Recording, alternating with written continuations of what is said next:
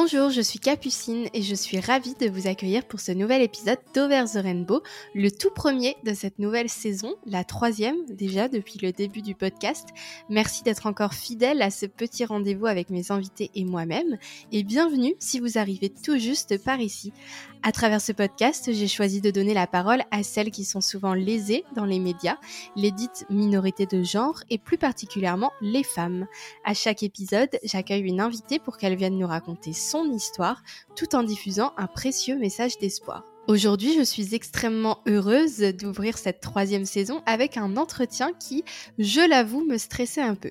C'est quand même pas tous les jours qu'on se retrouve face à Diariata Ndiaye, femme de pouvoir exceptionnelle, chevalière de l'Ordre national du mérite, ou Lancelot, comme vous préférez, vous comprendrez en écoutant l'épisode.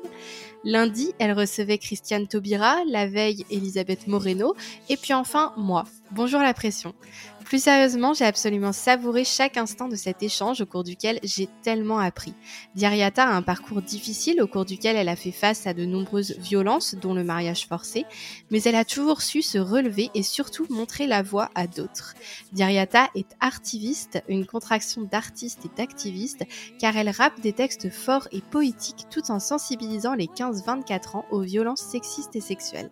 Diariata, c'est aussi une maman qui vit à 100 à l'heure, présidente de l'association Résonance créatrice de l'application Appel et figure renommée dans le monde de l'activisme. Mais je ne vais pas vous faire tout son CV qui va d'ailleurs ajouter une autre case au mois prochain, mais je ne vous en dis pas plus, vous le découvrirez à la fin de l'épisode. Je suis ravie de vous inviter à rejoindre ma conversation avec la fantastique Diariata Ndiaye, femme puissante, résiliente, drôle, sincère et inspirante. Bonne écoute!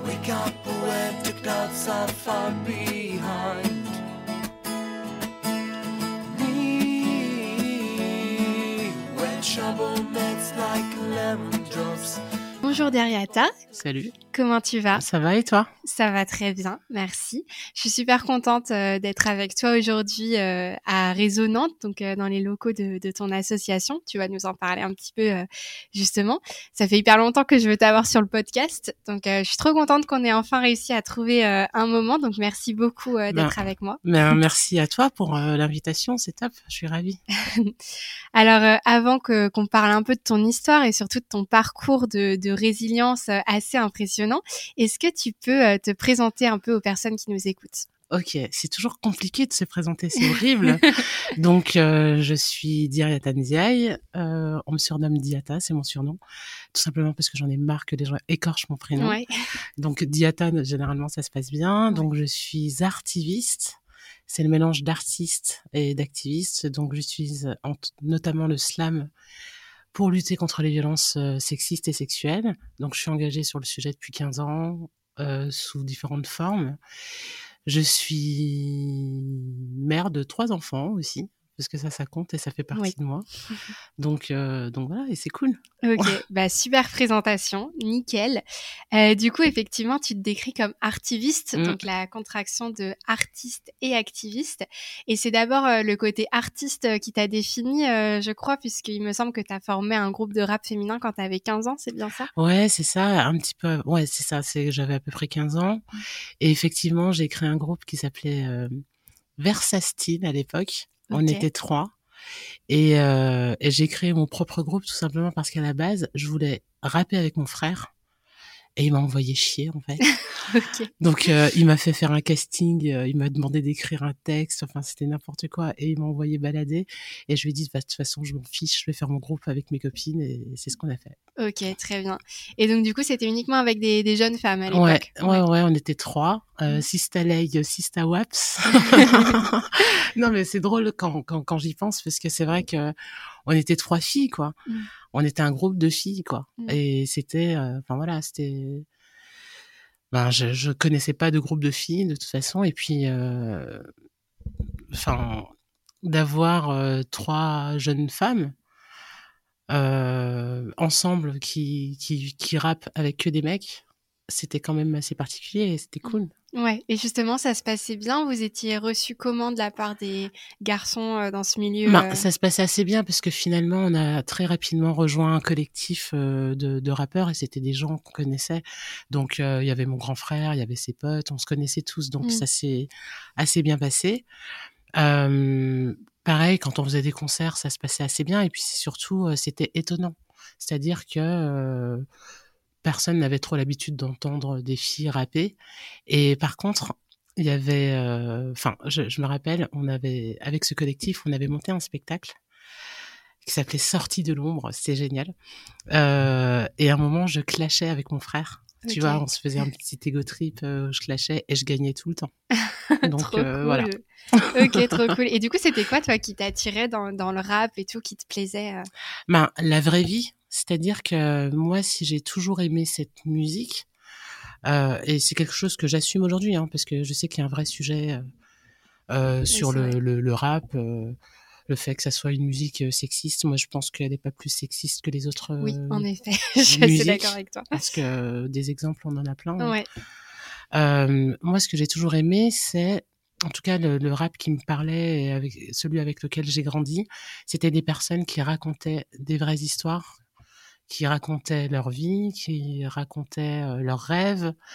Et puis c'est surtout quand j'y repense, parce que j'ai refait une petite session où il n'y a pas très longtemps, j'ai réécouté les sons que j'écoutais et je me dis mais je comprends que je sois une meuf déterminée en fait, mmh. parce que quand j'écoute, quand j'ai réécouté ces chansons, c'était des chansons qui étaient hyper motivantes, qui te poussaient à aller loin, qui te poussaient à croire en tes rêves, euh, qui te disent, enfin, en tout cas, qui te disaient rien n'est impossible. Donc, euh, je me dis, j'ai quand même grandi avec des gens que je ne connaissais pas, qui, qui, qui, qui me rappaient ça dans les oreilles, quoi. Mmh, qui me faisaient, enfin voilà, qui m'ont convaincu que, bah, que, que les choses étaient possibles. Ouais, c'est ça, euh... ça t'a nourri aussi euh, ouais. dans celle que tu es devenue aujourd'hui. Ouais, ouais, ouais. Et puis euh, aujourd'hui, tu es plutôt euh, tournée slam, je crois. Est-ce qu'il y a Alors... une différence entre le rap et le slam euh? Alors, c'est terrible ce que je vais dire, mais en fait, à la base, à la base le slam, c'est de la poésie pure. Mmh. Donc, tu n'as pas de musicien. D'accord. Euh, moi, je suis une slameuse mytho parce que je travaille avec des musiciens. Je travaille avec un batteur et un guitariste.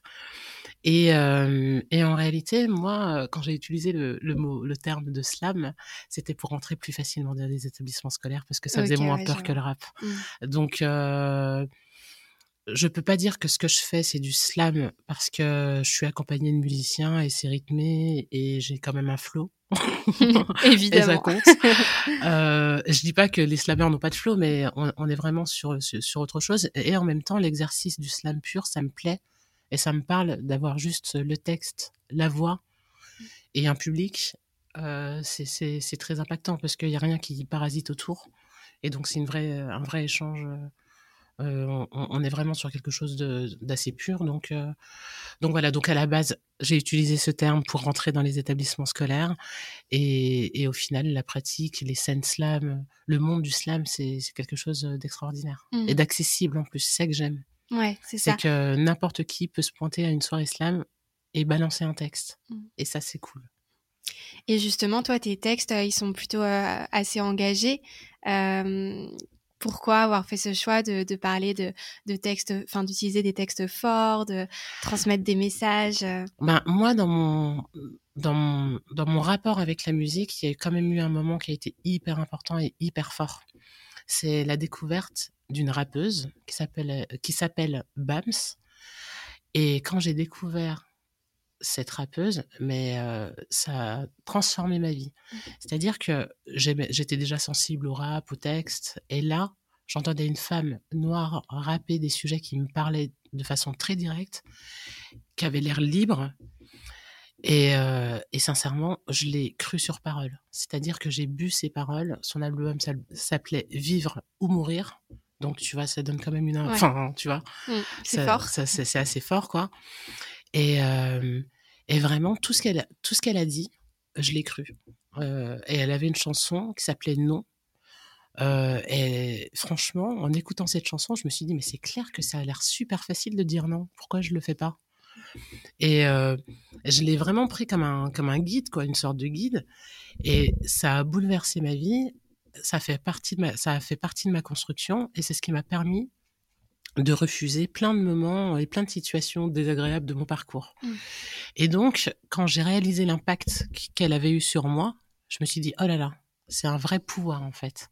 C'est un vrai pouvoir de d'écrire, de, de, parler aux gens, d'avoir un micro, c'est c'est extraordinaire. Et d'avoir un public, c'est encore plus ouf, quoi. Donc c'est une responsabilité. En tout mmh. cas, moi, c'est comme ça que je l'ai vécu. Je dis pas que tout le monde le vit comme ça, mais en tout cas, moi, c'est comme ça que je l'ai vécu.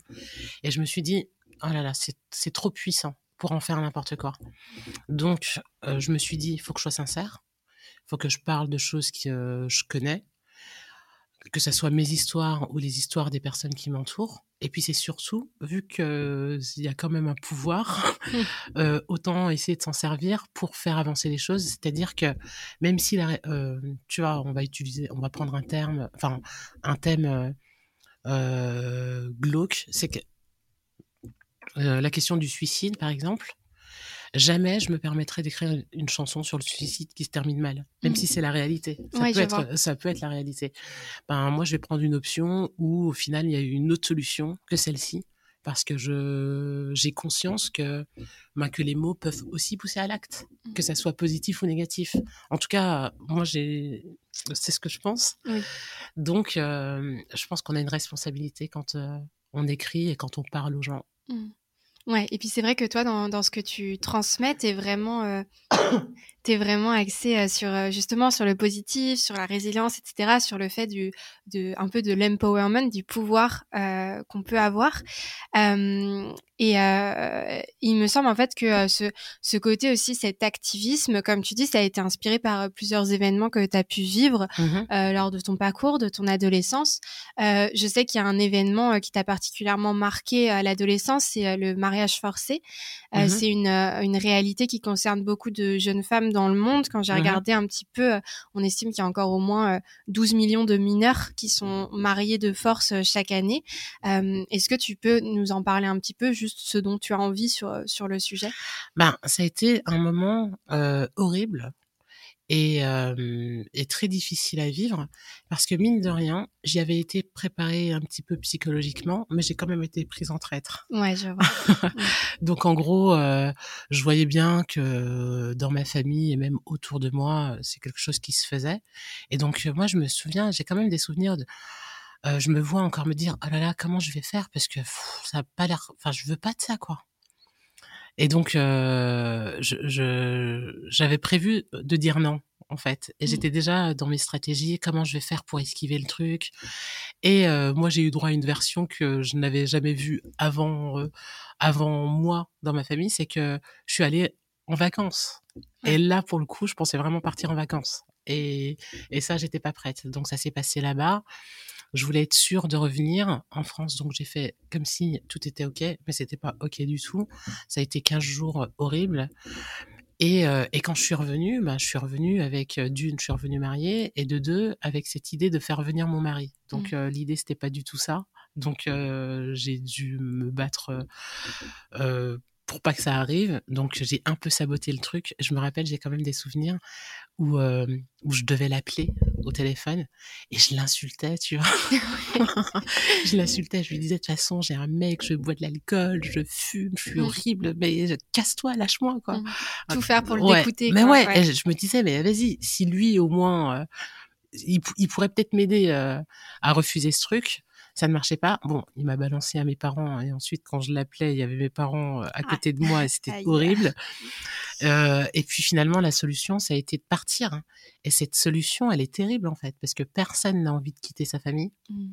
Euh, euh, faut savoir que moi j'ai grandi euh, avec une grande communauté sénégalo-mauritanienne, donc tout le monde sait ce qui se passe dans les familles de tout le monde. Donc tu as aussi toute cette pression, tu as le poids de, bah, de la tradition, tu as cette idée que tu fais que tu fous la honte à ta famille et que toi tu t'es barré mais que c'est eux qui subissent ce truc là enfin mmh. t'es euh... moi à la base j'étais quand même partie un moment pour me dire allez je vais leur faire plaisir quoi. Je peux pas assumer euh, de partir ou de, ou de, refuser ce truc là et ça a été plus fort que moi. C'est à dire que même si mon cerveau voulait leur faire plaisir euh, mon cœur mes tripes euh, mes les ressentis que j'avais c'était c'était plus fort quoi et donc, euh, donc cette période, elle a été hyper compliquée. Et puis j'ai subi d'autres formes de violence en fait pendant mon adolescence.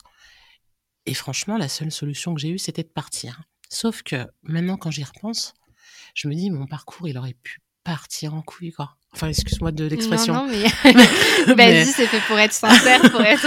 non, mais ça aurait pu partir dans tous les sens. Mmh. C'est-à-dire que je me suis retrouvée dans des situations hyper graves, hyper dangereuses, euh, au contact de gens euh, euh, malveillants. Enfin, j'aurais pu, ça aurait pu, il aurait pu m'arriver 50 millions de galères. Et quand j'y repense aujourd'hui, je me dis, mais les assauts des deux victimes, elles existaient déjà. C'est-à-dire que j'aurais pu les contacter, j'aurais pu être prise en charge par elles, elles auraient pu m'aider à trouver un boulot, à trouver un appart, à, faire plein de choses, et je ne savais même pas qu'elles existaient. Mmh. Et ça, c'est hyper grave en fait. Donc finalement, je m'en suis sortie, je suis allée vivre chez un pote, après j'ai rencontré, enfin bref, j'ai fini par, par me construire. J'avais un BAFA, donc j'ai trouvé un taf assez facilement. Mmh. Mais je me dis, euh, ce, ce, départ forcé, parce que à la base, c'était pas ça le plan quand même. C'était ni de quitter sa famille, ni, ni, de se retrouver à se débrouiller toute seule euh, à Paris, quoi. En plus, il y a plus sympa comme ville, je pense, qu'à Paris. Euh. Mais enfin, bref, je, je me dis, j'ai été forcée à partir. Ça a été hyper dur à vivre parce que cette coupure avec ta famille quand tu as été grand, quand tu as été élevé, dans l'idée que ben, de toute façon, ce qui passe avant tout, c'est la famille, quoi. Mmh. Et du jour au lendemain, tu te retrouves avec plus personne. Le, le sentiment de solitude, il est terrible. Et c'est ce que je dis souvent.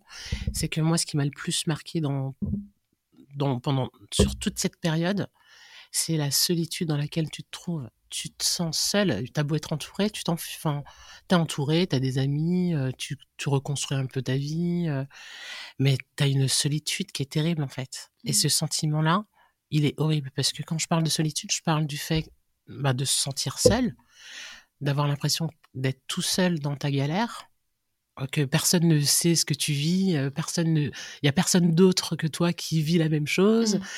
euh, seul à chercher des solutions. Enfin, tu es dans un truc. moi, je pense que c'est ce qui m'a le plus marqué. Et c'est pas pour rien qu'aujourd'hui, partout, tout le temps, ce que je répète tout le temps, et je pense que la phrase la plus importante à dire, parce que c'est celle la plus importante à, à entendre quand tu es victime de violence, c'est tu n'es pas seul. Ouais tu n'es pas seul. Tu n'es pas seul à vivre ce que tu vis. Euh, tu n'es pas seul à trouver des solutions. Es, tu n'es pas seul. Mmh. Et cette phrase-là, elle change tout. Donc, j'ai l'impression d'avoir fait un tunnel. Je sais plus trop très, la question très, de départ. C'est très, très intéressant. Non, mais c'est, c'est, c'est hyper intéressant. Et effectivement, je suis tout à fait d'accord avec toi. Je trouve que cette phrase de tu n'es pas seul, c'est vraiment euh, euh, la phrase en tant que victime déjà que tu as besoin d'entendre parce que c'est vrai que comme tu le dis, peu importe, je pense, les situations de violence que mmh. tu peux vivre, euh, le, le pire, c'est justement de se sentir complètement seul et déconnecté du monde parce que tu te dis que personne va te comprendre, en fait, de toute façon. C'est ça, personne va te comprendre, personne ne mmh. va te croire, personne euh, va pouvoir t'aider, personne va être assez sensible à ce que tu racontes. Mmh. Et tu te dis, euh, et ça, je pense que c'est ce qui, ouais, c'est ce, c'est ce qui est le plus difficile. Après, le reste, bah, tu fais avec, de toute façon. Et toi, justement, cette période de, solitude, là, quand tu étais adolescente, euh, où tu as essayé de te reconstruire, etc., ça, a duré de tes quel âge à quel âge à peu près que ben, on va dire un ordre d'idée? ouais en fait alors en plus c'est complètement ouf mais en même temps c'est normal. J'ai un vrai problème avec la notion du temps. Mmh. et euh, c'est pas pour rien en fait je pense que tu vois ton bah cerveau il fait jamais euh, les choses. Je galère euh, j'ai beaucoup toujours difficile ouais, j'ai beaucoup de mal mais on va dire que c'était de mes 18 à ouais à partir de mes 18 ans quoi mmh. À partir du moment où j'ai passé mon bac et que je me suis barrée en fait ouais, je parce que ça a été tu vois par exemple j'ai passé mon bac pas pour avoir le bac j'ai passé mon bac parce que c'était une porte de sortie qui me permettrait de m'inscrire à une fac, même si j'ai jamais mis les pieds à la fac, mais pour avoir une carte d'étudiant, parce que tu as des réductions et que ça t'aide dans la vie d'avoir une carte d'étudiant. Enfin, tu vois, et, et même la question des études, tu vois, je, l'ai, je, je, je me suis, j'ai juste passé mon bac, c'était juste pour avoir un, un argument, mais c'est pas je, n'ai même pas pensé les études comme ah bah tiens je vais faire des études pour construire mon avenir ou pour faire tel métier ou pas parce que euh, quand tu as 15 ans tu sais que tu es marié et que ton plan c'est d'esquiver mmh. euh, tu vois tu es quand même sur autre chose tu te mmh. dis bon la seule porte de sortie c'est que mes parents ils vont me laisser à peu près tranquille tant que je fais des études tant que je suis à l'école. Donc, euh, donc tu t'en sers. Et, et j'ai une théorie aussi là-dessus, c'est qu'il y a beaucoup de meufs, en tout cas moi que je connais, euh, des filles de mon quartier avec qui j'ai grandi, euh, qui se sont raccrochées aux études, mais comme vraiment porte de sortie. quoi. C'est que mes parents ils vont me laisser tranquille tant que j'étudie. Euh, si je passe le bac et que je leur dis que je veux aller à la fac, généralement ils sont ok quand même. Donc euh, ça va me permettre de changer de ville. Et donc si je change de ville, je vais avoir mon appart et je vais pouvoir vivre quoi. Ouais. Donc, dans ma génération, puisque j'ai pas dit mon âge dans quand je me suis présentée, j'ai, je vais avoir, attends, on est en 2022, je vais avoir, non mais c'est horrible, je vais avoir euh, 39 ans cette 39 année. ans. Euh, attends, je suis née en... ouais, euh, ouais, je vais avoir 39 ans cette année. Putain, c'est fou. je vais avoir 39 ans cette année. Et euh, en tout cas, les, je connais plein de, de filles qui étaient dans, dans la même situation que la mienne. Ouais. Et quand on a discuté un petit peu euh, avant d'enregistrer euh, cet épisode, tu me disais que c'était important pour toi de jamais témoigner en tant que victime ou ancienne victime, mais toujours d'insister sur ce que tu en as fait toi. Donc euh, Ouais. avant de venir justement à ce que tu en as fait, est-ce que tu peux me dire pourquoi, pourquoi ce refus de, de ce mot, etc. Alors non, c'est pas le refus du mot parce que ça c'est quelque chose que j'accepte en fait, que j'assume parfaitement. C'est pas ça.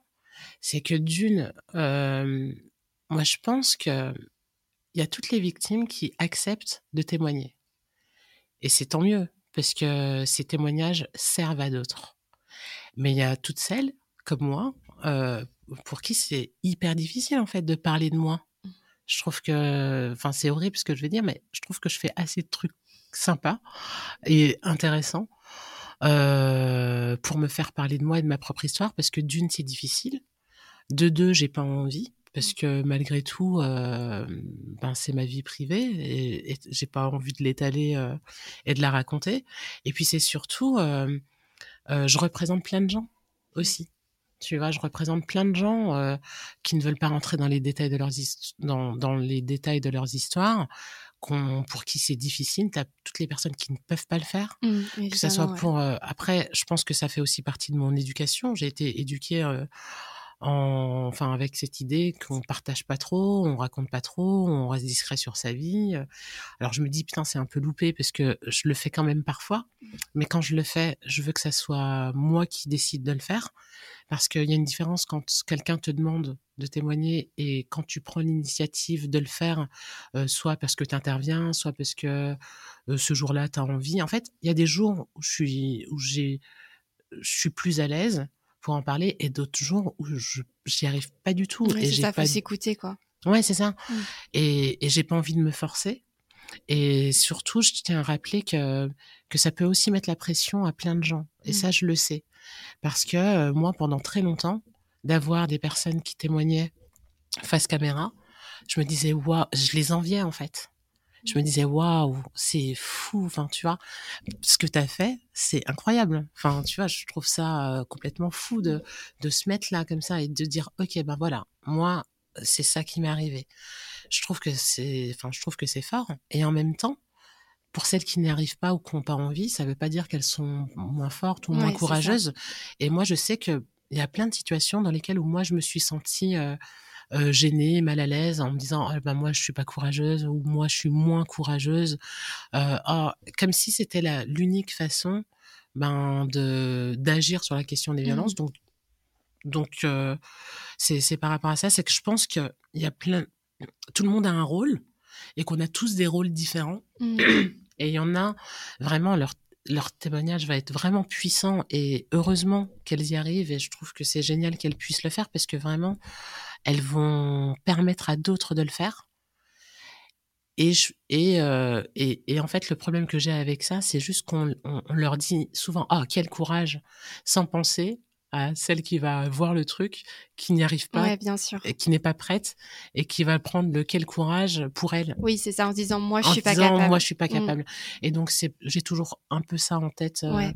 Non mais c'est vrai, je suis assez d'accord avec toi, surtout qu'en fait, on, c'est vrai que maintenant on est vraiment à l'ère un peu euh, où on dit euh, c'est la libération de la parole, c'est voilà, et au final il y a pre- on c'est presque l'inverse. Maintenant il y a presque une injonction à trop libérer Ouais, sa parole, alors que ça. des fois c'est vrai qu'on en a pas envie et c'est ok en fait de pas avoir envie de de parler de, de ce qu'on a pu vivre, etc. Donc c'est bien de le de le rappeler.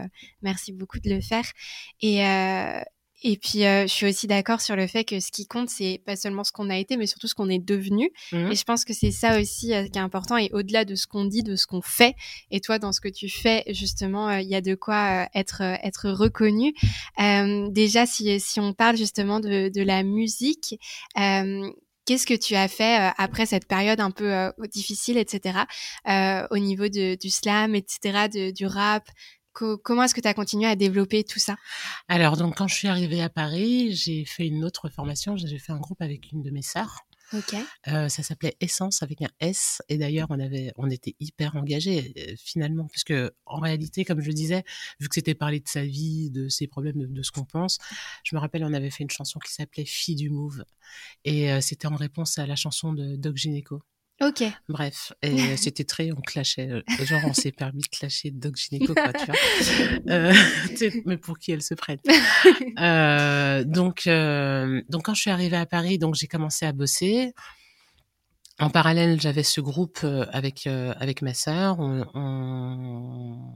Enfin bref, on a fait, on a enregistré un, un, EP, on a fait quelques concerts, et puis j'ai créé la formation DLM le groupe okay. Et c'est là que commence cette histoire euh, un peu euh, d'engagement vraiment réel sur la question des violences. Donc Dialem, c'est le mélange de dialogue et dilemme. Et c'est et vraiment l'idée de ce groupe, c'était bon bah venez, on va faire de la question des violences un sujet et ça va être notre sujet, ça va être notre thématique. Il y a tellement de choses à dire et c'est tellement pas vendeur que personne, aucun artiste va se lancer dans un projet comme celui-ci. Et à un moment donné, il faut quand même donner la parole à tous ces gens, mmh. à toutes ces victimes de violences. Donc venez, on en fait un sujet. Enfin, quand je dis venez, je parle à mon groupe de, de, l'époque, quoi. Donc on crée euh, DLM et on écrit le spectacle mot pour mot. Et c'était un spectacle qu'on a, créé en partenariat avec l'Observatoire des violences faites aux femmes du 93, euh, parce que j'avais rencontré Ernestine Renet, qui en est la, la, la, la, directrice. Donc, ce spectacle se crée et, et je le joue en Seine-Saint-Denis. Je le joue auprès d'adultes, mais je le joue surtout auprès de scolaires. Et en fait, dès ma première représentation, donc je me rappelle la première version en fait quand j'y pense elle n'était pas ouf mais euh, j'avais écrit donc euh, le spectacle et en interlude j'avais repris euh, les déclarations des droits de la femme de l'âme de Gouges okay. et donc je prenais article 1 et après je, je, faisais ma chanson. Enfin bref je l'avais articulé comme ça. Et puis très rapidement je me suis dit que fallait que je sois sincère à 100% et je vais introduire ces chansons. Je vais, je vais expliquer pourquoi j'ai écrit ces chansons. Derrière chacune de ces chansons il y a une il y a une vraie personne. Cette vraie personne, c'est soit moi, soit quelqu'un que je connais, hein, euh, mais ce sont de vraies histoires. Et je vais raconter, je vais expliquer pourquoi j'ai écrit cette chanson. Donc euh, j'écris euh, sur l'excision, sur les mariages forcés, sur les violences sexuelles, sur euh, les violences physiques, les violences psy. Euh, et à chaque fois, euh, je, présente la chanson. Et je me retrouve dès la première représentation avec une file de jeunes qui m'attendent à la fin du concert mmh. parce qu'ils avaient des trucs à me dire. J'étais hyper pas prête en fait. Je m'attendais pas du tout à ce qu'ils me disent OK, bah moi je suis comme dans machin, euh, moi euh, bah moi c'est comme dans cœur de pierre. Euh, ah ben et toi t'as fait comment? Parce que moi là je suis dedans là, je fais comment? Enfin et je me ouais. dis waouh. Je fais Bon, l'idée c'était de venir vous sensibiliser, mais je savais pas. Mmh. je ne savais franchement pas où je mettais les pieds, quoi. Et en réalité, quand je l'ai fait, pour être totalement honnête, je l'ai fait pour moi à la base. Euh, je l'ai fait parce que j'avais cette envie de, de, parler de ces sujets. C'était ça faisait partie un peu de ma thérapie aussi, même si ça, je peux l'analyser maintenant. Hein, oui, mais, oui, oui, sur, sur le coup, coup quand je l'ai fait, compte, ouais. ouais. quand je l'ai fait, je me rendais pas compte. Donc je fais ça, je me retrouve avec tous ces gens-là. Et donc je me rappelle, je dis, Ernestine, il y a un problème. Mm. Euh, je peux pas jouer ce spectacle si il faut qu'on discute après. Mm. Mais moi, je sais pas quoi leur répondre à tous ces gens. Donc viens avec moi, je joue mon spectacle et tu réponds et tu réponds et tu mènes un, un, l'échange et tu réponds à leurs questions parce que j'en fais quoi moi de tout ça je sais pas quoi leur dire. Si je connaissais un peu les assos donc je les orientais vers les assos donc euh, je fais ça je me forme auprès de plein de pros euh, de professionnels. Donc, euh, j'anime euh, parfois Si Sensi avec Emmanuelle Piette, qui est euh, la présidente du collectif féministe contre le viol. Je rencontre Muriel Salmona, je rencontre plein de gens et je, et je co-anime ces, enfin, je joue mon spectacle et elles animent. Et puis après, une fois que j'ai été formée, je me suis dit, laissez-moi le micro. Je vais, enfin voilà, je vais enchaîner, je vais faire les discussions euh, euh, avec ces publics. Donc je fais ça euh, dans plein de villes, euh, sur l'ensemble du territoire. Je joue mon spectacle, je ne sais pas combien de fois.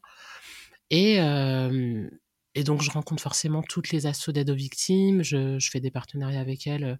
C'était vraiment, moi, je, je sensibilisais, je, j'intervenais, je jouais mon spectacle, quoi. Et, euh, et puis, c'est surtout, j'orientais les victimes vers ces différentes structures. Et d'ailleurs, dans le CD, parce que à l'époque, il y avait des CD.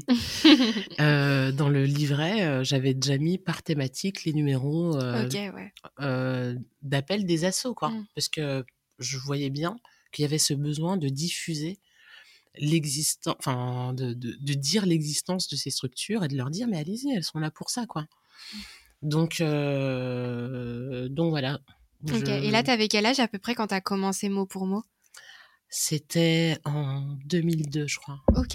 Ouais, Donc il y a 20 ans. Ouais, c'est ouf. Ça date. 2002 ou 2005, un truc mm. Je suis désolée, je suis nulle en date. Non, il n'y a pas de Il y a tout sur le site internet. Euh, c'est juste pour, euh, pour, voir un peu euh, ouais. dans, dans, à quel moment on en était.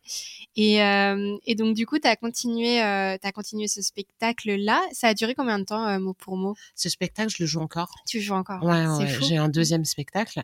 Non, mais ce qui est terrible, c'est même pas ça. Ce qui est fou dans cette histoire, c'est que ce spectacle, j'ai j'ai rien changé dans les textes. Mmh. Et ça parle toujours autant, quoi. Mais c'est ça qui est terrible, en fait. Mmh. C'est que je n'ai rien changé dans les textes. La musique a évolué, évidemment. Enfin, voilà, il y a des arrangements. Et, euh, et c'est terrible, en fait. Bon, en même temps, ça veut dire que j'ai vachement bien écrit. Ouais. T'as écrit un truc intemporel. oui, non, mais c'est aussi ça que ça veut mmh. dire. Ça veut dire que, bon, apparemment, la, la voilà, le sujet, euh, ce qu'il y avait à en dire sur ce sujet, il, il, il est là, quoi. C'est-à-dire que à aucun moment dans ces chansons, je décris des violences. Parce que euh, c'est déjà assez glauque comme ça, je vais pas en rajouter. Mmh. Mais par contre, sur la question euh, 20 heures, sur la, la, chanson 20 heures sur les violences sexuelles, ben, pour la faire simple, c'est quelqu'un qui explique Oh là là, je parlerai jamais. Euh, mais je sens bien qu'il faut que je parle parce que ça va pas. J'ai beaucoup de mal, j'ai besoin d'en parler, j'ai beaucoup de difficultés. Je sais pas comment je vais faire pour en parler, mais apparemment c'est quand même la solution. Et à la fin, l'idée c'est ah ben c'est bon, allez demain j'en parle. Mmh. Et le demain j'en parle, ça veut aussi tout dire. C'est pas bon bah j'en parle tout de suite, c'est demain j'en parle. Ouais, quand je suis prête j'en parle. C'est ça. Mmh. Et ça, concrètement, c'est terrible, mais ça n'a pas changé. Mmh. Euh, la question de la chanson Cœur de pierre c'est un enfant qui vit dans un, au sein d'une famille où il y a de la violence conjugale. Il voit son père frapper sa mère. Et ce qu'il explique, c'est ah ben moi j'ai deux papas, un papa que j'aime bien, un papa que j'aime pas. Euh, quand il est sympa, ben moi je vais bien, euh, tout se passe bien à l'école, je suis concentrée, je suis sympa. Et quand il va mal, ben ça joue sur mon comportement et j'ai peur en fait. Et ça se termine par bon. Euh, euh, ça se termine par euh, la, on, on, comprend que que la, la, la mère a, a, quitté le conjoint et t'entends l'enfant enfin t'entends Pierre qui termine par quand je serai grand je serai un bon mari je serai un bon père. C'est juste pour leur rappeler que les violences ne sont pas héréditaires. Et, et c'est quelque chose qui fait peur en fait. Et on sait aussi que si on protège pas ses enfants il y a quand même des risques qui deviennent auteurs de violence ouais. donc en gros ce, ça, ça n'a pas changé. Ah bah oui. Donc, euh, et en fait, pareil, la chanson sur l'excision, je donne la parole au, au sexe d'une femme. Mmh. Donc, à un moment donné, euh, si elle avait la possibilité de s'exprimer, je, je, pense qu'elle dirait, euh, j'ai pas trop envie que tu me coupes la parole. Oui, ouais, je vois. tu vois, je, je, je, le joue comme, je la joue comme ça dans mmh. cette chanson. Donc, euh, j'ai, je, je pense que les problématiques, en tout cas que j'aborde dans ces chansons, ben malheureusement, euh, ce sont encore les mêmes Ouais, c'est toujours vrai aujourd'hui. Ouais. Puis euh, si on fait un petit euh, bond dans le dans le temps, en 2015, t'as fondu. J'ai fondu. en 2015, tu as fondé euh, Résonante, la Mm. super association par laquelle euh, je t'ai connue du coup. Euh, c'est c'est une asso qui me parle beaucoup parce que du coup, elle est totalement en phase avec ce que moi aussi j'essaie de faire euh, sur les réseaux sociaux. Est-ce que tu peux nous expliquer un peu euh, ce que c'est Résonante? Alors, avant d'expliquer ce que c'est, je, je veux bien revenir sur euh, ce qui m'a poussé à, à, Oui, à créer C'est- cette asso. Ça, c'est très important. Mais en fait, c'est ça, c'est que ça faisait euh, 10 ans, donc maintenant ça va faire, ça fait plus de 15 ans maintenant. Je travaillais sur ces sujets-là et j'ai rencontré des milliers de jeunes. Mais vraiment des milliers de jeunes. Et à un moment donné, tu te dis, il y a quand même un problème. Mhm. C'est-à-dire que c'est quand même pas possible que peu importe la ville, peu importe le jeune que tu as en face, qui ne sache pas les définitions des violences, qui ne sache pas que ça a des conséquences sur sa santé, qui fasse pas le lien entre la scarification et les violences que que, ben, que cette personne a pu subir. Enfin, et puis c'est surtout, tu te dis mais c'est quand même pas possible que ces gens-là que je rencontre tous les jours ne sachent pas que des solutions existent en Mhm. fait. Surtout quand euh, moi, c'était exactement la même chose. C'est-à-dire que quand j'étais jeune, quand j'avais 15 ans, personne ne m'avait parlé des violences. Mais jamais, à aucun moment. À aucun moment, on m'avait dit ce que c'est, ce que c'était. À aucun moment, on m'avait dit que c'était interdit. À aucun moment, on m'avait dit que ça pouvait avoir des conséquences sur ma santé. Et à aucun moment, on m'a dit qu'on pouvait m'aider. Et c'est hyper grave, en fait. Et donc, euh, moi, ça faisait plus de dix ans que j'étais là-dedans, en me disant, bon, ben, ce que je vois là, euh, euh, tous ces problèmes que je vois là, il y a bien d'autres gens qui vont le voir, il y a bien d'autres personnes, il y a bien d'autres assos qui vont le voir. Sauf que moi, ce que je réalisais pas, c'est que les assos des deux victimes avec lesquelles je travaillais, elles étaient déjà débordées. Bah oui, c'est ça, ouais. Elles étaient déjà débordées avec leur public. C'est-à-dire qu'elles peuvent, elles ont déjà beaucoup de mal à assurer toutes les missions et à prendre en charge dans de bonnes conditions toutes les personnes, toutes- tous les adultes Mm. qu'on, toutes les femmes adultes qui ont besoin d'elles, euh, elles avaient ni le temps d'être euh, auprès des jeunes, ni le temps de traîner avec eux, Mm. parce que tu vois, moi j'avais quand même cette double formation. euh, tu vois, j'ai un BPGEPS loisirs tout public, j'étais responsable d'un- club ado, donc euh, j'aimais bien et je connais ce public. Ouais. J'aime bien traîner avec les jeunes parce qu'ils Mm. sont drôles, tu vois. Bon, voilà. Et puis c'est surtout, ce que j'ai en tête, c'est que si tu veux avoir de l'influence sur les gens, si tu commences tôt, c'est mieux. C'est beaucoup plus facile de convaincre euh, une jeune ou un jeune ben, que- qu'un adulte qui est Bien sûr. débile depuis longtemps, Mm. tu vois? Donc, euh, donc je fais ça et, et vraiment, moi j'étais vraiment sur cette casquette. Je suis artiste.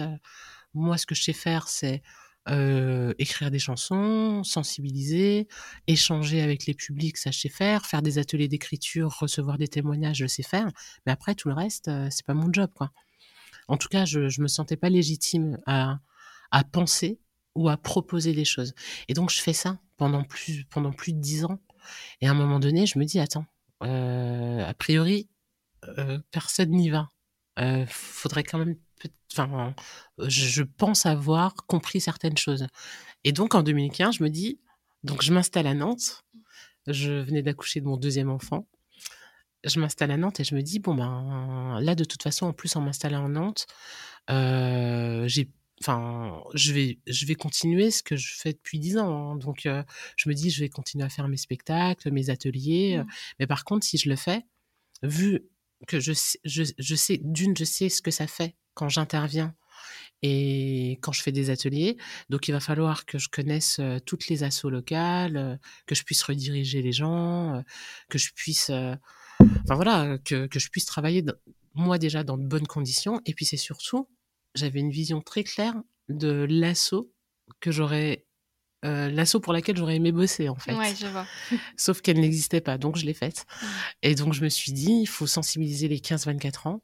On va rester focalisé sur cette tranche d'âge-là, parce qu'il y a énormément à faire. Ouais. Et puis c'est surtout, on sait, et ça c'est vraiment quelque chose qu'on sait, et c'est pour ça que je ne comprends pas pourquoi on ne le prend pas en compte.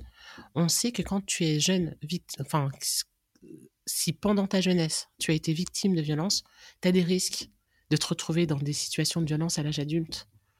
Et on sait, je l'ai dit rapidement tout à l'heure, que quand tu as été victime de violence, tu peux aussi te retrouver auteur de violence. Donc à un moment donné, si tu veux faire reculer les violences, faut les prendre à la source. Ben à la source. Et, et, encore, il faudrait même les prendre encore plus tôt. Sauf que je suis pas assez patiente pour les plus jeunes publics. Euh, je, moi, ce que je connais, le public que je connais, celui avec lequel je sais travailler, c'est celui-là. Et donc, je pense que quand on veut être efficace dans une mission, ben, faut quand même avoir une certaine expertise. Les jeunes, je, les connaissais, je traînais avec eux, je voyais bien quelles étaient leurs problématiques, donc j'allais pas euh, m'attaquer à un sujet, à un truc que je maîtrisais pas je et j'avais assez de enfin voilà j'avais une vision assez globale de ce qui manquait. Donc je me suis dit il faut faire de la prévention. Sauf que la prévention euh, auprès de ce public si t'as pas des outils qui déchirent et qui sont visuels et qui sont adaptés ça ne marchera pas. Mmh. si tu te pointes avec une vieille vidéo euh, ou un reportage euh, avec des gens qui ne leur ressemblent pas, avec des personnes qui sont, enfin, avec des adultes qui sont représentés, euh, et que tu utilises le terme violence conjugale, mmh tu sais que c'est mort. Ça ne, leur, ça ne leur parle pas. Donc, si tu veux faire de la prévention, il faut créer tes supports. Donc, je me suis dit, bon, en support, j'ai déjà mon spectacle, ça marche, je sais que ça fonctionne, j'ai déjà les ateliers. Il faut qu'on crée d'autres supports qui soient plus faciles, euh, qu'on peut diffuser plus facilement, plus largement. Euh. Donc, ça, c'était un des premiers constats. Il faut faire de la prévention. Et pour faire de la prévention, il faut des supports. Donc il faut les faire et il faut les penser pour les pour les établissements scolaires parce qu'en plus on sait où ils sont les jeunes. C'est pas comme si on savait pas où ils étaient. Oui. On sait où ils sont donc on, a juste à y aller. Après on sait aussi qu'ils sont sur internet. En 2015 quand on a créé le site résonante.fr, c'était la première fois en France qu'il y avait un site d'information sur la question des violences destiné aux jeunes quoi. Mmh. C'est super grave. Il y avait un site qui s'appelait euh, jeune violence ou je sais pas quoi de la région Île-de-France. Je suis désolée, je fais du name and shame, mais qui avait été fait pour les jeunes, pour les profs, pour les parents. Ouais, donc c'était pas ciblé quoi. Ben t'arrivais, t'avais l'impression d'être sur un site, le site d'un hôpital. Enfin, tu vois, il y avait hmm. trop d'infos et c'était pas visuel, c'était pas possible, quoi. C'était pas adapté. Hmm. Donc euh, vraiment, on sait qu'ils sont dans les établissements, on sait qu'ils sont derrière leurs ordinateurs, on sait qu'ils sont dans leurs portables. À un moment donné, si tu veux leur passer de l'information, si tu veux leur parler, ben faut être là, quoi. Et donc euh, vraiment dans, l'idée de résonante, il y avait cibler les 15-24 ans, aller là où ils sont, leur parler cash des questions des violences. Et puis le deuxième sujet, c'est comment on permet aux victimes de violences de d'accéder aux, aux solutions existantes. Parce qu'en plus, même si euh, tout n'est pas tout n'est pas euh, au top, on a quand même un gros réseau associatif en France. Il y a quand même plein de choses qui sont faites. Tu as quand même euh, sur tous les territoires, même alors même même en campagne, tu vois, même si euh, c'est pas euh, des structures euh, physiques. Il y a au moins une permanence d'une asso qui va aller sur tel territoire de la France profonde, quoi, tu vois? Donc, on a un réseau. Il y a des gens qui savent faire, qui existent. Attends, t'as des assos qui fêtent leurs 50 ans, s'il te plaît. Donc oui, bah oui, non, mais ça existe. Après, le problème, c'est la communication qui était pas top, quoi. Bah, c'est mmh. ça. C'est que d'une, on peut pas leur demander de faire de la com parce que c'est un métier. Bah oui, c'est ça. Les gens ont tendance à oublier que c'est un métier. C'est un métier. Ben, c'est ça, c'est un taf quoi. Ça demande une expertise, ça demande des connaissances, enfin bref. Et puis c'est surtout, elles sont débordées et c'est pas leur rôle de faire de la mmh communication. Donc il faut bien que quelqu'un, ben, les fasse cette connexion entre le public et les structures qui peuvent les aider quoi. Et donc il y avait vraiment cette idée de comment on permet au public d'accéder à tout l'existant et de d'utiliser tout ce qui existe euh, pour leur permettre de sortir plus facilement de leur situation. Et c'est comme ça qu'est né Appel, avec cette idée de euh, on va prendre toutes les problématiques que, que j'ai enfin que j'ai l'impression d'avoir compris en tout cas et puis on va créer un outil euh, pour répondre à ces problématiques. Mmh. Donc et tu peux nous parler un peu d'Appel justement? Bah justement, Appel, c'est né en 2015 avec vraiment cette idée de de façon très concrète comment t'aides une victime de violence ou comment tu peux euh, permettre à une victime de violence d'appeler à l'aide en fait. Mmh.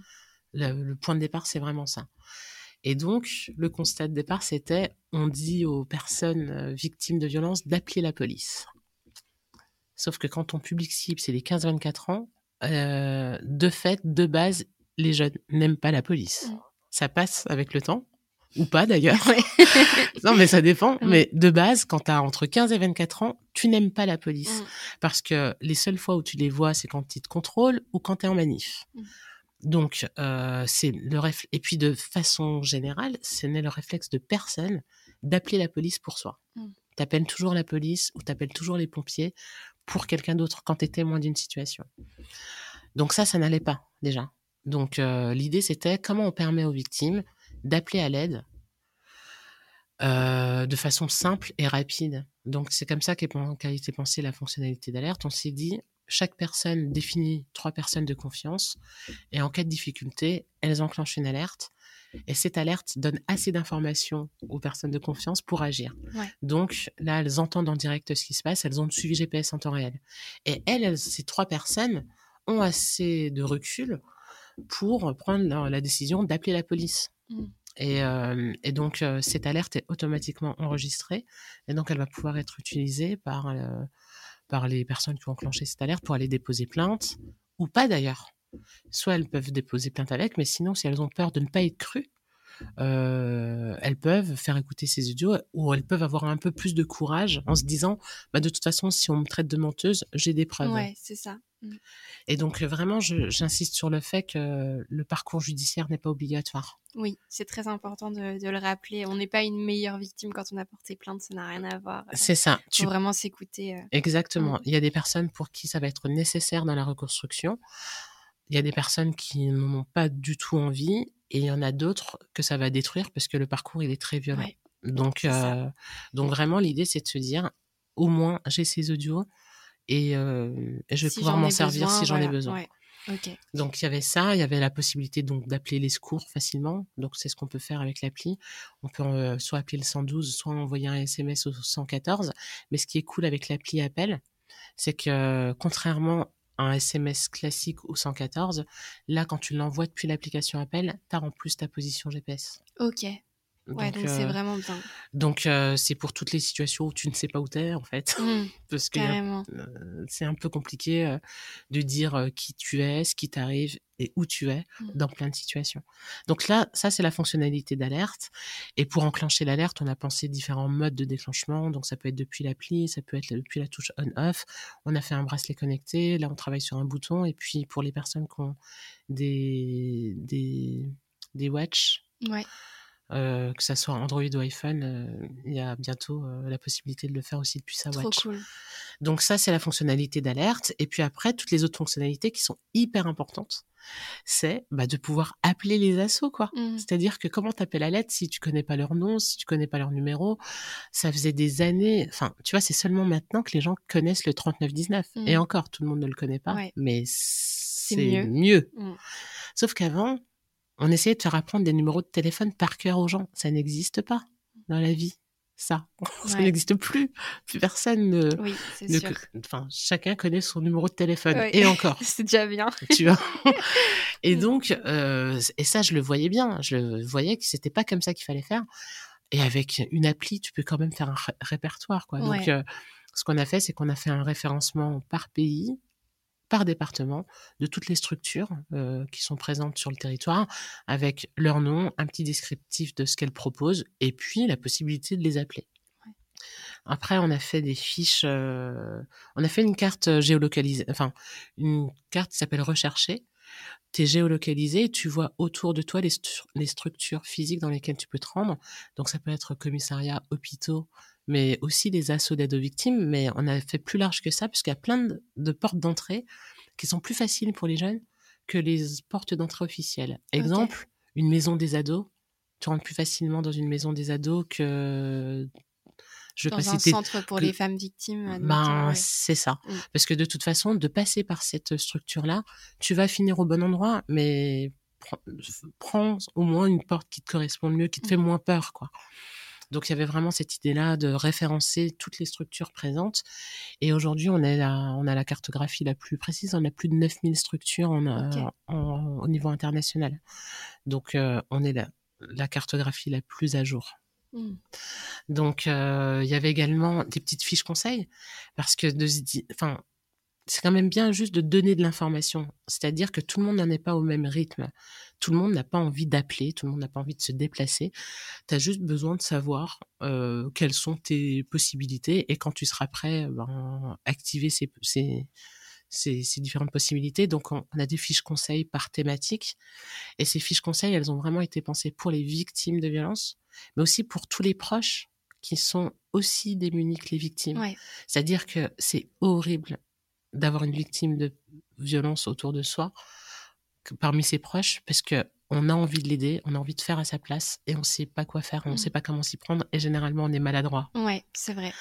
Donc euh, l'idée c'est aussi voilà de donner des infos à toutes les personnes qui voudraient aider et puis on réoriente vers euh, tout ce qui tout ce qui existe aussi bien les sites d'information utiles vers la pré-plainte en ligne et vers les chats des assos ou euh, celui de euh, stopviolence.gouv qui permet d'échanger euh, 24 heures sur 24 7 jours sur 7 avec des gendarmes et des policiers et le chat d'en avant tout Ouais. qui s'appelle comment on s'aime qui permet de chatter avec des pros Ok, bah super. Et puis euh, c'est vrai que Résonante, c'est vraiment un super espace. Et d'ailleurs, c'est vrai que j'avais demandé à chaque fois que j'accueille quelqu'un sur le podcast, euh, je propose aux abonnés de, de poser leurs questions, etc. Et il y a une, euh, une jeune femme qui a écrit dans le- sur le petit sticker sur Instagram qu'elle voulait te remercier pour ta gentillesse et l'accueil formidable qu'elle avait reçu à Résonante. Donc voilà, je te transmets le Ah cool. message. Ben, Ouais. merci Donc euh, donc c'est vraiment euh, une super asso. Enfin, c'est c'est génial. Et euh, merci beaucoup et puis j'ai j'ai parcouru un peu euh, ta page euh, Wikipédia avant de venir te voir et j'ai vu que en 2018 tu avais reçu le titre de chevalière de l'ordre national du mérite. ouais tu peux m'appeler Lancelot Ouais, c'est ça. Excuse-moi, je vais reprendre du début du coup. Excuse-moi. Et euh, qu'est-ce que ça a représenté à tes yeux de, de recevoir ce titre qui est quand même euh, quelque chose quoi? alors je tu veux que je te raconte comment j'ai eu l'info? Bah ouais, je veux bien. Bon, euh, je suis sur, euh, je suis à Paname en déplacement, euh, je sais plus ce que je faisais à Paris, et euh, je reçois un, un message sur Messenger Mm. du maire actuel de ma ville Ok. qui me dit euh, félicitations, euh, super, on est dans la même promotion, euh, bravo, euh, au plaisir de vous rencontrer. on est dans la même promotion de l'ordre national du mérite. Ok. Je fais, il a dû se gourer Mm. parce que j'ai pas l'info. Ça faisait une semaine que j'étais à Paris, donc j'avais pas reçu tout, j'avais pas mon, mon courrier. Je me dis mais attends, c'est quoi, qu'est-ce qu'il me raconte? Et donc avant de lui répondre, de lui dire il s'est trompé, je tape euh, sur Google euh, euh, promotion ordre national du mérite et là je me vois, je fais mais c'est dingue. c'est, c'est et donc j'appelle mon mec et je lui dis appelle-moi Lancelot. Je suis... et c'est comme ça que je le découvre et je me dis mais c'est fou- c'est complètement fou. Je t'avoue que j'ai été hyper surprise, hyper euh, touchée. En fait, surtout pour me, pour mes parents, parce que tu vois, euh, je me suis dit que c'est quelque chose qui compte pour eux. T'imagines, la nation me remercie quoi pour ma vie, mon œuvre. C'est fou. Ouais. Et donc je me dis ça, et je me dis, euh, le premier sentiment que j'ai eu, c'est vraiment ça, ça, ça compte pour mes parents, et, et euh, quand je vais leur annoncer, ils vont être, euh, ils vont être fiers. Et puis après, la deuxième chose que je me suis dite, c'est que je me suis dit, bah ça c'est cool parce que ça, ça, ça, hum, ça va me permettre de prouver que je suis quelqu'un de constant. Et ça compte en fait. Et tout de suite, c'est horrible hein, ce que je veux dire, mais tout de suite, je me suis dit, ça, ça va compter quand je vais aller chercher des financements Mm. Pour euh, l'assaut en fait. Ouais, c'est ça, c'est une reconnaissance vraiment une très re- forte. Ouais, Mm. c'est une reconnaissance et c'est vraiment comme ça que je l'ai vécu. Je me suis dit bon, ça veut aussi dire que je suis quelqu'un de constant euh, dans mon engagement, que c'est, enfin voilà, en tout cas que que j'essaye de faire avancer les choses et que ça va me donner une autre crédibilité quand je vais aller chercher des financeurs pour leur dire, hé, on a besoin de financement pour faire telle ou telle chose. Croyez-moi sur parole, euh, il y a tout à faire. Je vous raconterai ce qu'on va faire de votre argent. Mm. Je peux vous raconter ce qu'on va faire de votre argent, mais faites-moi confiance. Je suis chevalière de Ouais. l'ordre national du Je mérite. suis Lancelot. Je suis Lancelot. Donc, euh, installez-vous sur cette table ronde et allons-y, quoi. Ouais. Donc, euh, vraiment, après, euh, comme je disais, moi, j'ai pas trop, tu sais, moi, j'ai pas trop d'ego, en fait. C'est-à-dire que je pense que les, euh, ce que je fais au quotidien, d'être au quotidien avec les victimes, d'avoir des petits messages euh, de temps en temps de victimes qui disent oh là là merci euh, il s'est passé telle chose ou ah ben merci j'ai trouvé une asso ou ah c'est bon j'ai appelé la structure ou oh là là il s'est passé telle chose ben je crois que c'est ça qui nourrit mon ego en fait Mm. c'est ça qui fait que je me dis ok c'est cool la mission Ouais. elle est faite après tu vois ce donc ça peut pas clasher enfin la vraie vie euh, quotidienne de l'assaut, les vrais moments de partage, les vraies discussions, les échanges, euh, enfin les toute la façon dont on se démène, euh, enfin tout ce qu'on fait quand on est face à une situation d'une victime, tout ce qu'on va faire pour l'aider, c'est vraiment ça qui fait que je vis bien et que je me sens bien et que et que et que j'ai pas besoin d'autre reconnaissance que celle-là parce que Mhm. celle-là elle est tellement puissante en fait Ouais. que que t'as beau euh, bon si jamais Beyoncé demain elle vient me dire bravo Ouais. je lui dis merci ça me touche Quand même, quand même. tu vois? Ouais. mais sinon à part ça euh, et je pense que c'est tu peux pas être dans un dans un combat et dans un engagement comme celui-ci pour autre chose que le travail que tu fais pour les victimes en fait Mm. en tout cas moi c'est ma vision Ouais. et en tout cas c'est celle-là que j'essaie de transmettre même à, à l'équipe de Résonance parce que euh, je- je- on est parti de 1 Mm. enfin je suis partie de 1 aujourd'hui on est 11 on passe à 12 donc euh, l'idée c'est ça, hein, c'est on est au service des victimes Mm. et des personnes et c'est c'est enfin, c'est tellement beaucoup et c'est tellement suffisant en plus quand Ouais. euh, il se passe des des choses. Tu vois par exemple, on nous on pose souvent la question de oh là là comment vous faites pour recevoir des témoignages toute la journée? Je leur dis mais c'est trop bien en fait, tu te rends pas compte?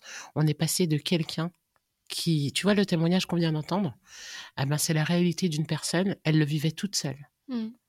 Elle avait ça, elle le vivait toute seule, elle n'en avait jamais parlé. Ben là, ce qui vient de se passer, c'est qu'elle vient d'en parler, elle est plus seule. Mm.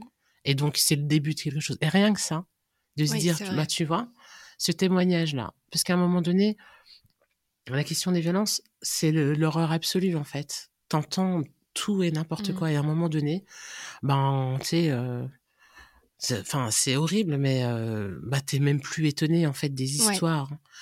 Mais la seule chose que tu vois, c'est, ok, t'es plus toute seule avant.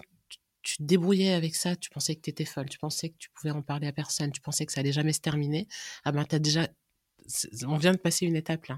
Et cette étape, c'est, tu viens de l'écrire, tu viens de le dire, euh, tu viens de craquer là, tu viens de, de, de pleurer, et puis on va en rediscuter, ça se trouve la semaine prochaine. Ouais. Tu vas peut-être revenir dans six ans, mais en tout cas, t'as eu C'est un cette, pas qui est fait, quoi. il s'est passé un truc. Ah ben rien que ça, même si ça s'arrêtait là, même si c'est pas, je suis pas en train de dire qu'on s'arrête là, Mm. mais même si ça s'arrêtait là, déjà rien que ça, c'est C'est top quoi. Mm. Donc Ouais. euh, Et puis, euh, c'est vrai que depuis qu'on se connaît, euh, je te suis sur Instagram et je vois que tu as des journées très remplies, tu cours partout et tout. Et en plus de ça, comme tu, me- comme tu le disais au départ, tu es maman de trois enfants. ouais, Ça doit être une sacrée organisation, je pense. ouais, bah, mm. ouais, ouais, ouais. En fait, je pense que déjà, il faut assumer, accepter le fait, ben, de pas être OP tout le temps, surtout Mm. quoi. C'est-à-dire que j'accepte en fait que des fois ça soit le bordel chez moi. Ben ouais, Ouais. c'est le bordel. Euh, en tout cas, mes enfants ils ont mangé, ils sont propres, Ouais, ils ça. sont à Tant l'école. Mais oui, effectivement, des fois, euh, c'est- un peu le bordel. Mm. Et, et c'est pas grave, parce que je peux pas être OP dans tout. Ah bah oui. Et puis, non, mais enfin, c'est ça. Et, et, et ne pas culpabiliser sur ce truc-là, quoi, Mm. tu vois. Parce qu'au début, ben, un peu comme toutes les mamans, tu, tu veux être la maman parfaite, euh, qui assure tout. euh. Sauf que c'est pas possible. Donc, euh, et surtout qu'ils sont trois. Donc, Oui. tu vois, ça fait beaucoup. Et, euh, et puis, c'est surtout, euh, l'autre chose, c'est pareil, c'est d'accepter de pas être OP euh, au boulot. C'est-à-dire que j'ai 50 000 mails euh, en retard. Ben, je gère les urgences, en fait. Et au Mm. début, je culpabilisais un peu de me dire oh là là il faut que je sois tout le temps au taquet. Mais en fait non il y a juste des fois où je peux pas. Je n'y arrive pas. Des fois tu as des loupés en fait. C'est à dire que tu devais répondre à quelqu'un et tu l'as pas fait. Tu te dis ah zut euh, faut que je rattrape le truc. Et en même temps bah quand tu le rattrapes tu t'excuses et tu dis je suis désolée. Je- j'ai été débordée. Je, je devais vous recontacter je l'ai pas fait. Est-ce que ça va? Et tu reprends le truc. Ouais. c'est à dire que tu peux enfin Il y a tellement à faire tout le temps, que ce soit Mmh. dans ta vie perso que Bien dans et, dans- et- et en tout cas sur cet engagement, que tu ne peux pas être OP tout le temps. Et ça, faut l'accepter et pas culpabiliser. Mmh. Et puis autre chose, j'ai bien conscience que d'être en couple, d'avoir un voilà une, tu vois, de de pas être une maman céli- célibataire, Ouais. bah ça change quand même la vie quoi. Donc Mmh. je peux me faire des choses tout simplement parce que ces enfants ont un papa, tu vois, et qu'il est OP et que quand je suis pas là, ben ils sont, euh, mes enfants sont avec lui. Et, et, et c'est ça aussi qui fait que c'est- toutes ces données qui, qui font que tu me vois euh, Voilà. parfois. euh, et puis, Courir. tu- ouais, courir et puis assumer toutes mes conneries, parce que bon, j'en fais quand même des conneries, tu vois. Oui, c'est très drôle quand je te vois à chaque fois avec le, le GPS où tu mets que tu dois arriver pile poil à l'heure où tu devrais être à Paris. Et, et généralement, j'y arrive, Oui. quoi. quand même, à chaque Mais- fois, c'est incroyable. On se dit, mais c'est incroyable comment elle fait? Mais euh, non, ouais, c'est c'est drôle. Et puis, et puis en fait, tu vois, justement dans mes stories, euh, vraiment l'idée, c'était de montrer la vraie vie, quoi. Oui. Mais c'est ça, ça fait du bien aussi de voir. Ben la vraie ouais. vie, ouais. de voir euh, les fois où je suis en retard euh, pour emmener mes gosses à l'école, bah Mm. c'est vrai, il y a des fois où je suis en retard, mais bon, ça arrive et ça veut pas dire que, enfin voilà. Et euh, et le pire, je crois, c'est la dernière connerie que j'ai faite quand même, c'est quand c'est quand même fou. J'ai fait un aller-retour, donc c'était Orléans Tours, et j'ai oublié mes valises. Ah. Donc, en gros, mais c'était un truc. Donc, on avait un événement pour Résonance à Orléans. Et il fallait que j'aille dormir à Tours parce que le lendemain, j'avais un concert à Nantes, un spectacle euh, Ouais. à Nantes. Et donc, je me suis dit, bon, bah, il faut que je gagne du temps parce que je peux pas arriver le matin euh, Mm. et je peux pas conduire euh, autant d'heures et puis venir euh, jouer mon Oui. spectacle. Donc, je me dis, je vais faire Orléans-Tours. Sauf que je suis partie, j'avais laissé mes valises à l'hôtel, quoi. Mm. Donc quand je suis arrivée à Tours, je suis passée juste devant l'hôtel comme ça, et j'ai fait demi-tour pour aller chercher mes valises, et je suis revenue à Tours, quoi. Et ça, quand tu vois en plus la- le dessin que ça fait Mm. sur ton GPS, tu te dis bon, c'est rageant, quoi. c'est rageant, et en même temps, ben c'est la fatigue qui fait Mhm. ça, c'est que tu te dis, ben franchement, faut le faire, quoi. Ouais. Et Ouais, ça, c'est parce que des fois, t'enchaînes trop, et c'est pas grave, et, Ouais. et autant le partager, quoi. Et, euh, et c'est pas trop euh, trop stressant pour toi euh, d'élever euh, tes enfants en, en voyant en fait justement en étant confronté à, à toutes ces toutes ces violences autour des, des adolescents etc. Est-ce que toi c'est quelque chose qui te qui t'angoisse pour tes propres enfants ou est-ce que au contraire tu te dis que tu vas être là et que tu vas bien les accompagner dès le départ? Ben non, en fait, ce qui est terrible, c'est que non, je, je me dis même pas ça, c'est que je me dis, euh, vu le boulot qu'il y a à faire, encore, Mm. euh, je suis pas sûre que quand eux seront ados, ils passeront euh, à côté de, Ouais. de tout ça. Tu vois, c'est horrible, mais je me tiens prête psychologiquement. Mm. Parce que, je, enfin voilà, je sais que le monde, il va pas changer euh, demain. Oui malheureusement. Donc, euh, tu vois, mon aîné, elle a 11 ans, euh, et, et mes deux autres, ils ont 7 et 8. Donc, en réalité, euh, ils vont être confrontés parce qu'il n'y a pas que moi qui les élève. Tu vois, euh, il y a toute la société qui Ouais, les éduque. ça, ouais. Tu vois, Mm. et ça, j'ai j'ai conscience. Donc, euh, non, c'est pas ça. Moi, c'est pas. C'est que d'une, moi, ça me motive à essayer de faire le max et à accélérer le truc pour que ça avance Ouais. au mieux, sans être dupe sur, euh, ben voilà, peut-être que un ou une euh, euh, d'elles euh, va subir des choses qui sont pas forcément cool, quoi. Mm. Et puis après, il y a des choses, je sais que la question du harcèlement de rue, elles vont y passer, mes filles, enfin, tu vois, Mm. je le sais. C'est juste, je les prépare. Mm. D'une, je les prépare. alors, tu vois, il y a plein de sujets que j'aborde avec eux depuis qu'ils sont enfants. Tu vois, sur la question de de ce qui est interdit, ce qu'on n'a pas le droit de faire, ce qu'on n'a pas le droit de te faire, euh, sur la question des secrets, euh, sur la question de, tu sais, t'es pas obligé de tout me dire, mais c'est qui, euh, t'aimes qui chez tes tatas là, Mm. ou chez ton tonton, chez tes tontons, euh, Ouais. euh, ou euh, la maman de ta copine, quelle est la personne euh, à qui tu vas t'adresser pour toutes les choses que tu me diras pas? Parce que Mm. je le sais. On sait qu'il y a tout ce que tu ne dis pas à tes parents. Et moi, je veux pas euh, que... Enfin voilà, j'ai beau être proche d'eux, euh, de leur dire tu peux me faire confiance, tu peux me dire, je serai toujours de ton côté. Enfin tu vois, Oui. euh, t'as beau le dire, Mm. euh, ben je, je, je sais aussi qu'il y a tout ce que tu ne peux juste pas raconter à tes parents ou dire à tes parents. Donc, moi, mon rôle, c'est de leur, euh, voilà, je les fais pas déprimer. Je leur dis juste, euh, je, je, les sensibilise à différents sujets. Et puis surtout, j'ai défini avec eux des adultes de confiance et je leur répète assez souvent. Mmh. Tu sais, tu peux me dire s'il y a des choses. Et puis, tu as le droit de pas me dire aussi. Mais par contre, si tu me le dis pas, il faut que tu trouves à qui tu vas le dire. Est-ce que tu as Ouais. toujours quelqu'un en tête? Tu vas faire des mises à Ouais, jour des sur. checks euh, de temps en temps. Ouais, voilà. Juste ça. Et puis euh, leur dire, bah, tu vois, par, e- par exemple, moi, je les fais écrire. Mm. C'est-à-dire que dès, enfin voilà, ils écrivent tous, ils ont tous un cahier, et je leur dis écris. Alors c'est pas pour aller taper dedans, Mm. c'est vraiment pour qu'ils aient cette, aussi cette, euh, parce que je suis convaincue que tout le monde devrait écrire, ou dessiner, ou faire de la peinture, ou faire de la danse. Tu. Oui, s'exprimer quoi. Je pense sincèrement que ça ferait du bien à tout le monde s'il y avait cette possibilité de, de, de, de s'exprimer. Et donc, j'essaye, en tout cas, euh, de, de, leur faire, de, de leur faire prendre cette habitude et puis les, de leur faire comprendre qu'ils peuvent parler, qu'ils peuvent s'exprimer, qu'ils peuvent dire ce qui va, qu'ils peuvent dire ce qui ne va pas. Et, et voilà, donc euh, je suis pas dupe, euh, je fais au mieux, quoi, comme Ouais. la plupart des parents. Mais je ça. suis pas en mode oh là là, je vais essayer de les protéger de tout ou euh, oh là là, c'est déprimant, il va. Je suis pas parano non plus. Mm. Il y a plein de gens avec, avec- enfin, il y a plein de gens qui n'ont pas subi de violence aussi, qui n'ont pas croisé de gens malveillants. euh, et je me dis, c'est cool. Mais je préfère euh, me dire que c'est une possibilité. Et ça me permet d'être vigilante, tu vois, et d'essayer de faire attention. Et puis après, la différence, c'est quand même qu'on sait. Enfin, tu vois, moi, je fais partie des personnes qui savent repérer, qui savent voir, euh, Oui. qui sauraient. Enfin, tu vois, je pense que je, je suis.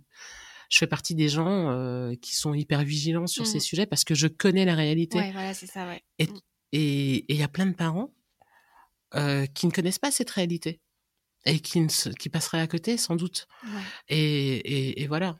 Donc, euh, entre le fait que eux-mêmes vont le cacher, plus le fait de- de- d'avoir des, des, des personnes qui sont pas sensibilisées à la cause, enfin, tu vois, ça, ça peut être compliqué. euh, Oui.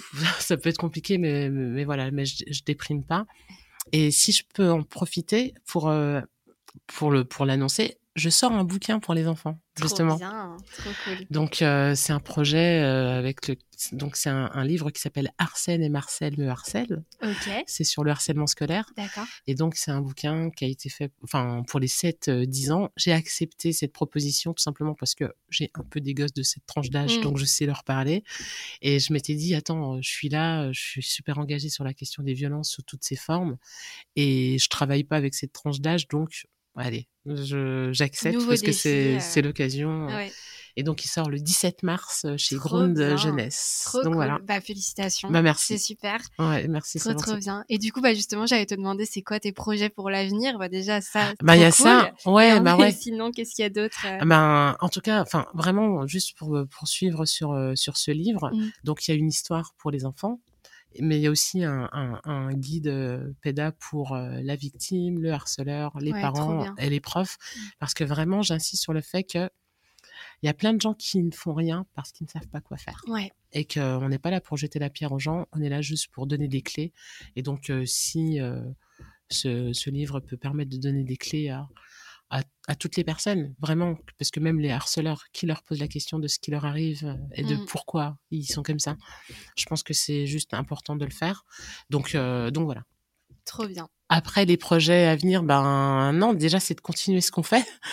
C'est déjà bien. c'est continuer ce qu'on fait. C'est, euh, on n'a pas parlé du tout de ce lieu, mais c'est un lieu qui permet d'accueillir les groupes et les classes. Mm. Donc, euh, si euh, parmi euh, les personnes qui écoutent ton podcast, il y a des profs ou des personnes en contact avec les 15-24 ans, ils peuvent nous contacter directement et Ouais. Je venir, mettrai tout ça dans la description. venir Mm. euh, bénéficier des sensi. On est sur, on a travaillé un nouveau euh, support qui s'appelle Balance ton hashtag. Ok. Donc c'est une émission avec des personnalités qui Ah oui, j'ai viennent, vu ça, ouais. qui viennent, euh, enfin, en gros, une, une personnalité qui a été concernée par un type de violence et qui va venir euh, témoigner, raconter ben, comment il a vécu, ce qu'il en a fait et comment il s'en est sorti. Mm. Et c'est l'occasion pour nous de, de faire un peu de pédagogie. Donc le premier épisode, c'est avec Bilal Hassani. On est sur la question du harcèlement et du cyberharcèlement surtout. Et puis il y a d'autres épisodes à, à venir. Trop bien. Et avec Appel, on est sur un objet connecté autonome et d'autres modes de déclenchement. Enfin, on est sur plein de choses puisqu'il y a toujours plein de choses à faire en fait. Exactement. Bah, et dormir un peu. Dormir, faut pas oublier. Euh, ouais. C'est important aussi. Euh, faut, faut, bien le rappeler. Ok, bah trop bien. Et du coup, la, la dernière question euh, du podcast, euh, qu'est-ce que toi tu vois euh, derrière ton arc-en-ciel? Quelle est la notion d'espoir que tu veux transmettre aujourd'hui aux personnes qui nous écoutent? La notion d'espoir, c'est vraiment et c'est vraiment je réfléchis un petit peu pour mmh, bien le formuler. C'est euh, les violences ne sont pas une fatalité. Et c'est terrible ce que je vais dire parce que ça peut être mal compris, mais je sais dans quel sens je le dis. C'est que généralement, quand euh, quelqu'un a, voulu te détruire ou quand quelqu'un t'a utilisé ou quand quelqu'un t'a fait subir des violences, il y avait quand même cette intention de, de, de te détruire en fait. Sauf que la seule chose qu'ils font, a priori en tout cas de ce que j'en comprends, ben, c'est de faire de toi une guerrière en fait. Mmh. C'est que ça te transforme, ça te transforme réellement. Euh, parce qu'en réalité, quand tu y penses, ça demande beaucoup d'énergie d'être victime de violence. Ça veut pas du tout dire qu'on est faible.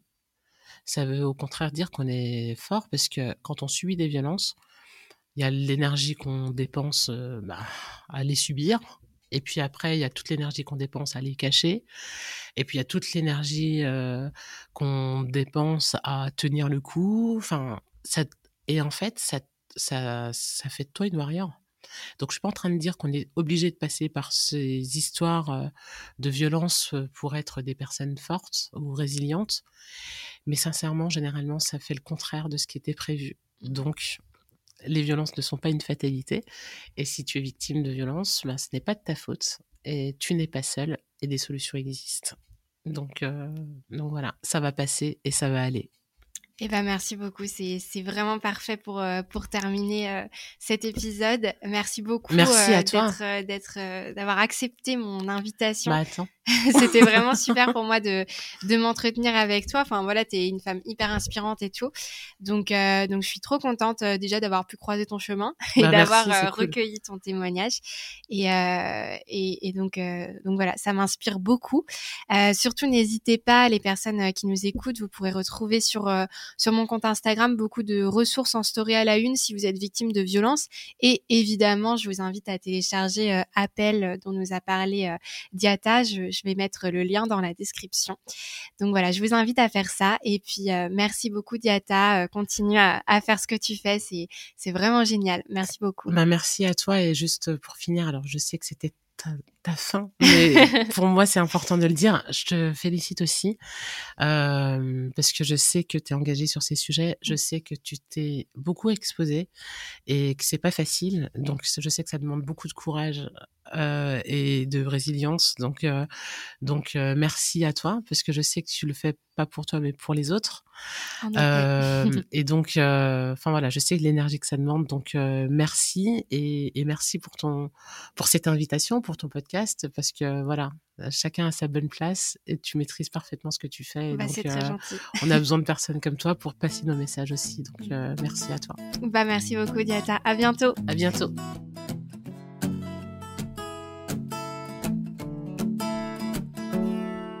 Merci à toutes et à tous d'avoir écouté cet épisode. Over the Rainbow diffuse l'espoir par vos histoires et j'espère que vous avez apprécié le récit d'aujourd'hui. J'ai absolument adoré ce moment passé avec Diariata et je lui suis extrêmement reconnaissante de m'avoir laissé une petite place dans son emploi du temps bien chargé. Diariata est une femme absolument brillante et passionnante que j'admire énormément et c'est sans doute ça que je préfère dans le podcast. Chaque rencontre est unique et magique.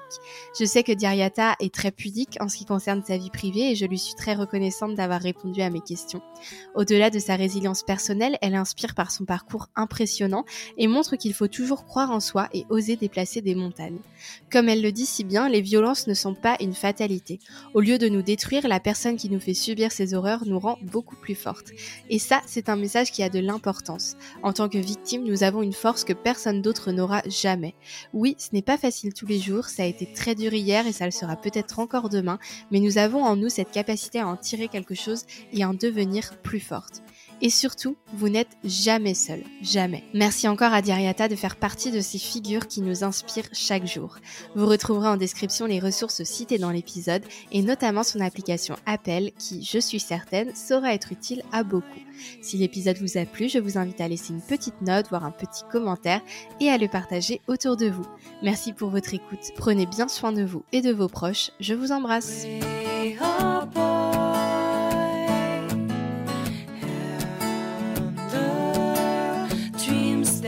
You dare to, oh why?